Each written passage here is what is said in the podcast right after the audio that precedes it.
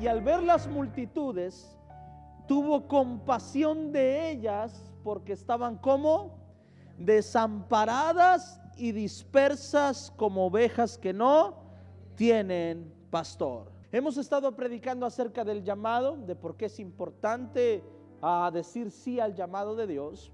Y esta parte pudiera ser la clave del por qué Dios ha puesto un llamado en nuestras vidas. Hay muchas razones por las que una persona puede responder a un llamado. Hay personas que pueden responder a un llamado porque tienen un gran corazón.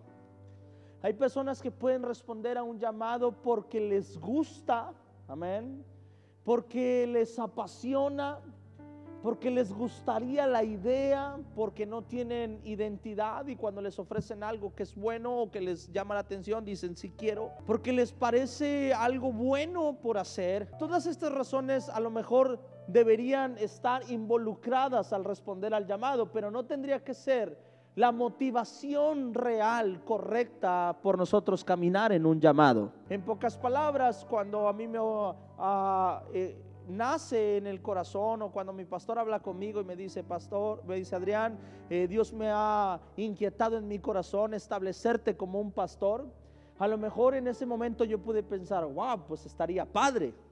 Amén. Y eso me pudo haber motivado y haber dicho, wow, pues me encanta predicar. Ya no tendría que predicar una vez cada, cada semana como evangelista o cada 15 días o cada mes. Ya predicaría miércoles y domingos fijos. Y a lo mejor dice, ah, a mí me gusta, sí, pues me late la idea, me gustaría ser un pastor, me gustaría tener una iglesia. A lo mejor eso pudiera ser una motivación, pero no debería ser la razón por la que yo diga sí al ministerio. La verdadera razón para yo decir sí al ministerio, sí a servir, sí a colaborar, sí a, pertenecer a, un ministerio dentro de la iglesia, eh, sí a servirle a Dios, sí a hacer algo por Dios, debe ser esta. Mateo capítulo 9, verso 36. Y al ver las multitudes, tuvo compasión de ellas porque estaban desamparadas y dispersas como ovejas que no tienen pastor. Esta tiene que ser la motivación por la cual nosotros servimos. Cuando yo estoy en una puerta, mi motivación no tiene que ser, ay, sí, me encanta abrir puertas. A mi esposa no se la abro, pero en la iglesia sí. No, no es eso lo que me debe motivar a mí a abrir una puerta, sino es esto lo que me motiva a abrir una puerta. Debo sentir compasión por todos aquellos que caminan desamparadas y dispersas como si no tuvieran un pastor. Mi motivación tiene que ser servir a aquella persona que viene quizá con el corazón roto a que Dios restaure ese corazón. La razón por la que yo tengo que estar acá arriba no es porque me guste predicar, sino porque creo que puedo dar un mensaje que en ese momento sane el corazón de alguien que esté disperso. Si yo no tengo esa visión en mi cabeza, lo que yo voy a hacer es predicar lo que quiero. Y cuando predicas lo que quieres, probablemente lastimes, probablemente hieras, probablemente manipules. Si yo no predico bajo esta motivación, ¿qué va a pasar? Yo voy a predicar conforme a lo que hay dentro de mi corazón. Hay cosas que son inevitables y quiero, quiero confesarle eso. Hay cosas que son inevitables. La Biblia dice que de la abundancia del corazón habla la boca. Y hay veces que a lo mejor en un mensaje pudiéramos equivocarnos. Porque estamos expuestos a que nuestro corazón hable a través de nuestra boca. Pero la razón por la que yo desarrollo un mensaje acá tendría que ser pensando en todos aquellos que caminan sin pastor, que caminan dispersos, dispersos, que caminan desamparados, porque esta es la razón del ministerio. No hay otra razón del ministerio más que esta. Después de eso, desarrolla que Jesús diga algo más, verso 37. Desarrolla lo siguiente, dice, entonces dijo a sus discípulos, la verdad, la mies es mucha, mas los obreros qué? Pocos. Rogad pues al Señor de la mies que envíe obreros a dónde?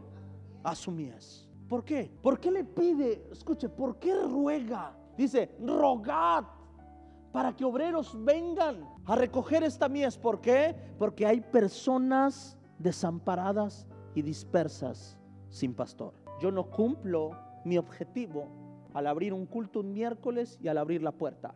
Yo cumplo mi objetivo cuando pastoreo. Diga conmigo, cuando pastoreo. Estas eh, las ovejas no necesitan un lugar donde dormir. Las ovejas necesitan ser pastoreada. ¿Y qué es ser pastoreada?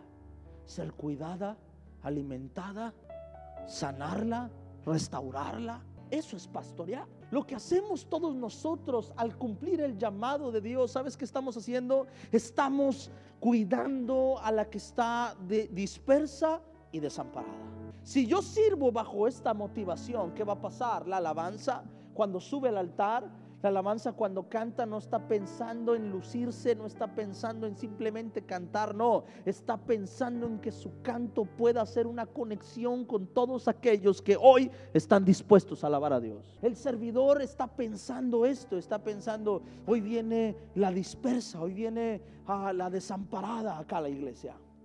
Tengo que preparar el mejor lugar para que la persona venga, pueda ser atendida y pueda recibir de Dios lo que necesita recibir.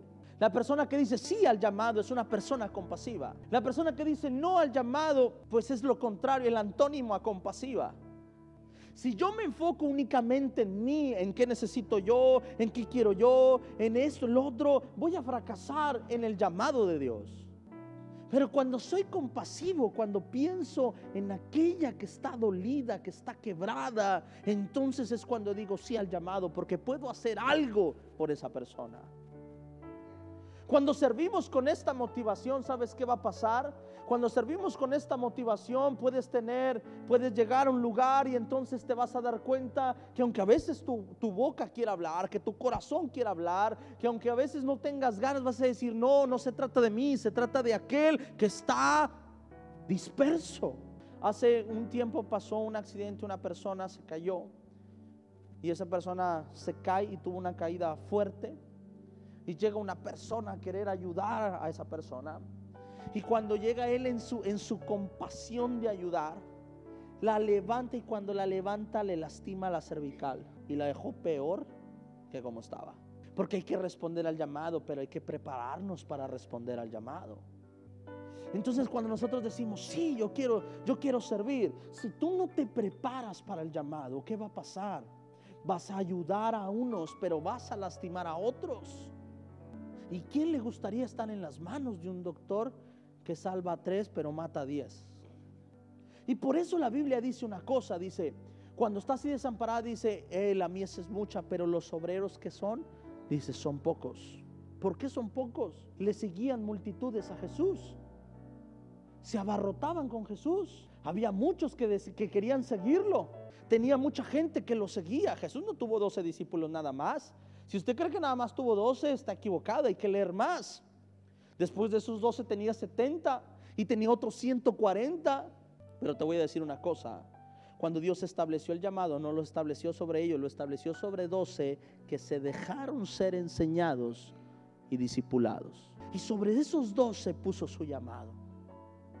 Y sobre esos 12 estableció su iglesia uno dice, no, obreros no faltan, aquí estoy. ¿Y cuántas veces? Y quiero que sea sincero y no, no levante la mano, ni, ni responda amén para que usted no se balconee. Pero ¿cuántas veces usted le ha dicho, Señor, úsame y el Señor no te ha usado? ¿Cuántas veces en tu oración pasas al altar o ahí en tu casa o estás, estás en tu casa o en la silla, estás orando y dices, Señor, úsame, Dios, si tú me quieres usar, aquí estoy y nada que te usa y nada que te usa y nada que te usa? Es que no, no es que nos falte iniciativa, es que nos falta estar preparados para el llamado. El crecimiento, el fruto en una persona viene cuando la persona está preparada para el llamado. Juan 3:16. Porque de tal manera amó Dios al mundo que ha dado su Hijo unigénito para que todo aquel que en él cree no se pierda, mas tenga vida este es el amor de Dios. Para que todo aquel que en él cree no se pierda, mas tenga vida. Cuando Dios entregó a su Hijo, no solo pensó en los que estaban, pensó en los que estarían. Pensó en ti, pensó en mí. Y pensó en todos aquellos que todavía no están. Cuando Dios entregó a su Hijo, no solamente pensó en todos ustedes que están sentados acá, pensó en todos aquellos que no se han sentado en esa silla vacía donde tú estás. La única manera de que esto continúe es a través de obreros comprometidos. Si no hay obreros, no es posible que el Evangelio crezca. Cuando veo un matrimonio restaurado, pienso en los matrimonios restaurados que pueden venir a través de ese matrimonio. Cuando no hay obreros comprometidos, el Evangelio no puede crecer. Y no va a crecer no solo en el mundo, no va a crecer en tu casa. Por eso tienes que sentir esa, esa necesidad de buscar a Dios con todo tu corazón. Porque cuando encuentres a Dios con todo tu corazón, vas a ser responsable de que tu familia conozca al Dios que tú conoces. Cuando digo, cuando me comprometo al llamado de Dios, se necesita dejar de pensar en mí y empezar a pensar en el prójimo. Pero no es solamente ayudar al prójimo, es, dice la Biblia, pastorear. Diga conmigo, pastorear. Yo les digo a la, gente de la alabanza, y ellos están muy traumados con eso. Porque les digo que la alabanza no es un ministerio y les traumó tanto escuchar que la alabanza no es un ministerio. Y todos, ah, pero ¿cómo, pastor? ¿Cómo que no es un ministerio? Y digo, no, solamente hay cinco ministerios en la, Biblia. Hay dones, pero ministerios solamente hay cinco. Y digo, en la alabanza no es un ministerio.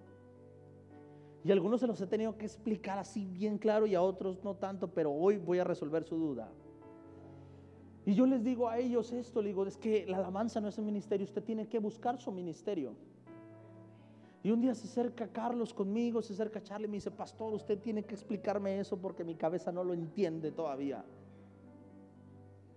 ¿Cómo que la alabanza no es un ministerio? Si siempre dicen el ministerio de alabanza. Digo, eso es un error, es un cliché. Y le digo, hay una diferencia entre ser un músico y tener a un ministro de músico. Hay una diferencia entre tener a un cantante y tener a un ministro de cantante. Si tú encuentras tu ministerio de evangelista, no es lo mismo que una persona toque un instrumento a que un evangelista toque un instrumento.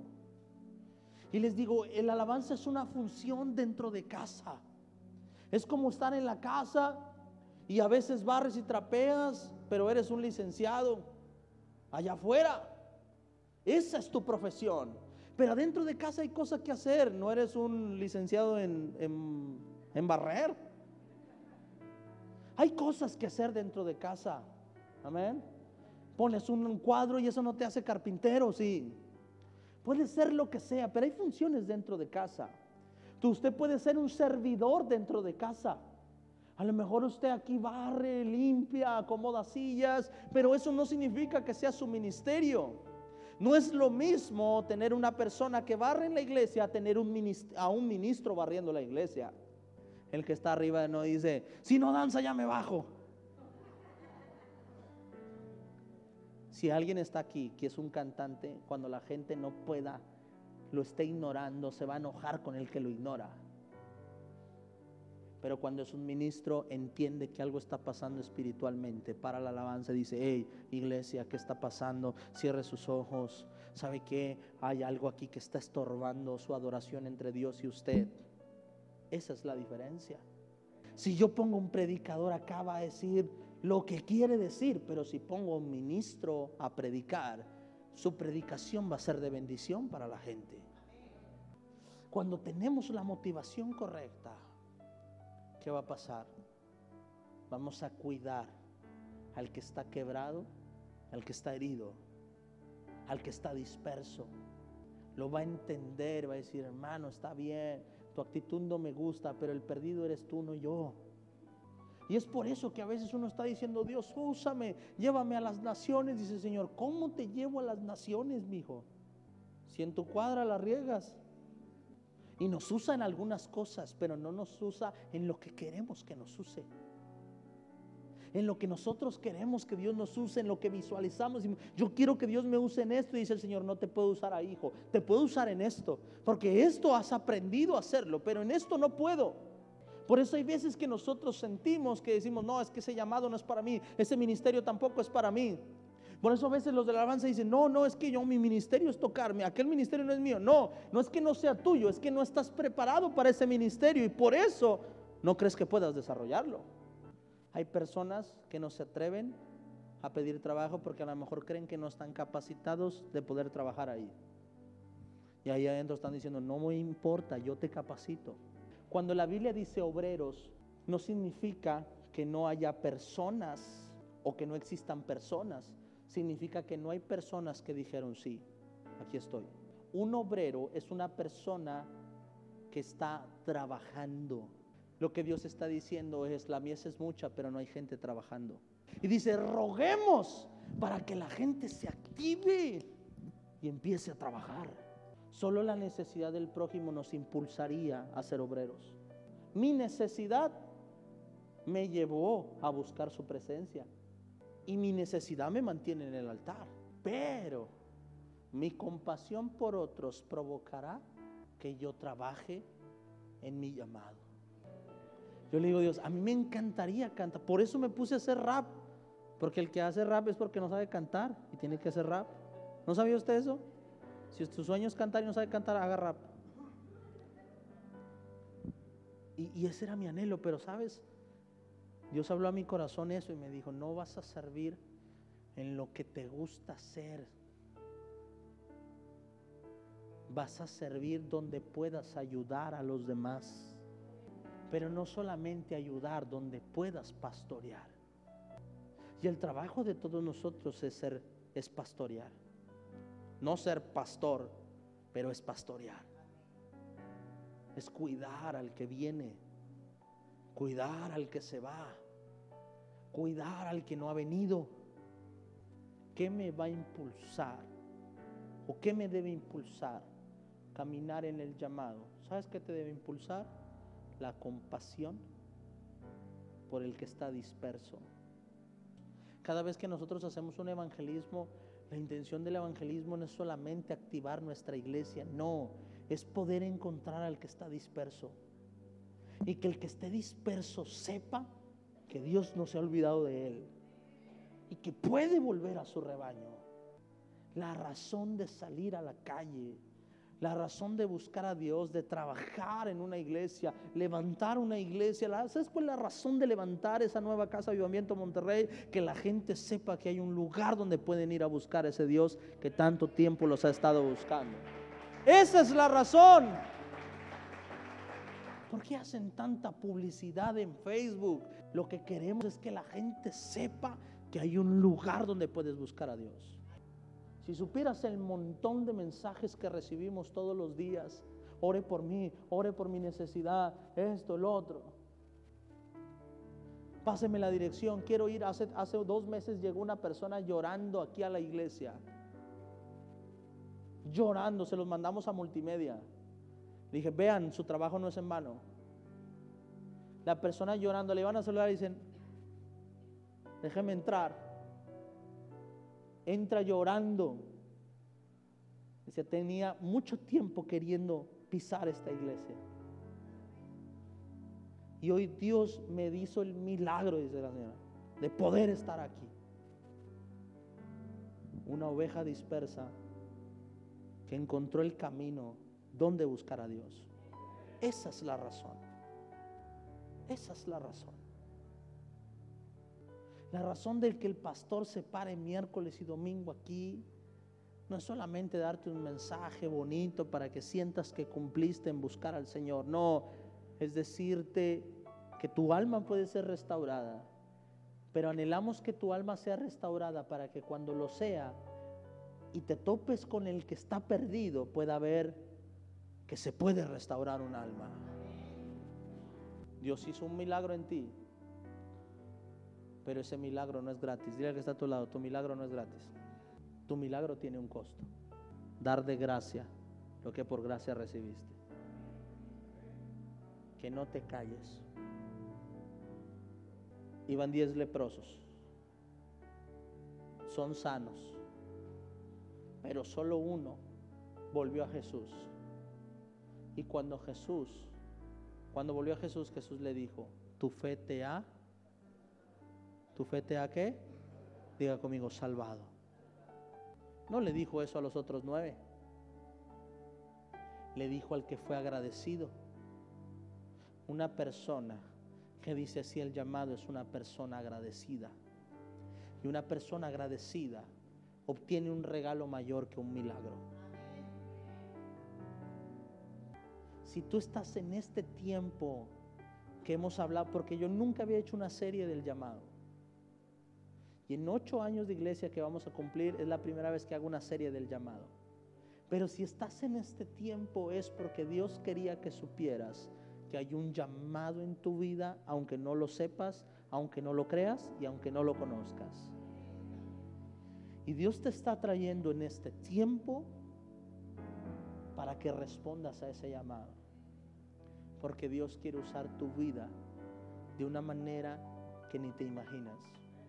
Y para eso Dios quiere trabajar contigo. No es solamente decir, sí, sí quiero, me voy al llamado. No, no, no, no. Es decir, sí, sí quiero, Dios, trabaja conmigo. ¿Qué tengo que hacer? ¿Qué áreas en mi corazón hay que cambiar? ¿Qué áreas en mi vida hay que cambiar? ¿Qué tengo que modificar en mi vida? ¿Qué quieres hacer en mí? ¿Qué quieres sacar de mí? ¿Qué quieres sacar de mi, corazón? ¿Qué tesoros hay en mi corazón que necesitan salir? Y que otros necesitan entrar en mi vida. Así se responde al llamado. Al llamado no se responde, sí, nos vemos. No, al llamado se responde, sí, aquí estoy. ¿Qué hay que hacer? Y dejar que Dios empiece a trabajar en tu vida. Pero quiero que te vayas pensando en este versículo. Jesús tuvo compasión de ellos y dijo, roguemos para que obreros vengan. En pocas palabras, alguien lo tiene que hacer, pero son pocos los que dicen, yo voy. Son pocos los que deciden caminar como obreros para recoger la mies. Amén. Lo que estamos haciendo es bueno. Lo que estamos haciendo bendice a otros. Restaura, salva, yo te aseguro que la persona que me predicó a Cristo, él no pensó que estaba salvando al pastor de Ayudamiento Monterrey. Nunca se lo imaginó. Quizás yo no sea la persona que le estoy predicando. Quizás te estoy subestimando a ti sin saber que puede ser el próximo predicador que gane miles de almas para Cristo. No lo sé. El próximo adorador, no lo sé. Pero hay personas con las que convives que los has subestimado también. Y no has pensado en todo lo que Dios puede hacer en sus vidas y en sus familias. Cuando estamos dispuestos cuando estamos obreros, Dios va a usarnos, no antes. Si usted dice, Dios, úsame, pero no eres obrero, Dios no te puede usar. Necesitamos estar dispuestos. Necesitamos que Dios trabaje en nuestra vida y nos prepare para el llamado. Responder al llamado es decirle, Señor, aquí estoy, prepárame. Amén.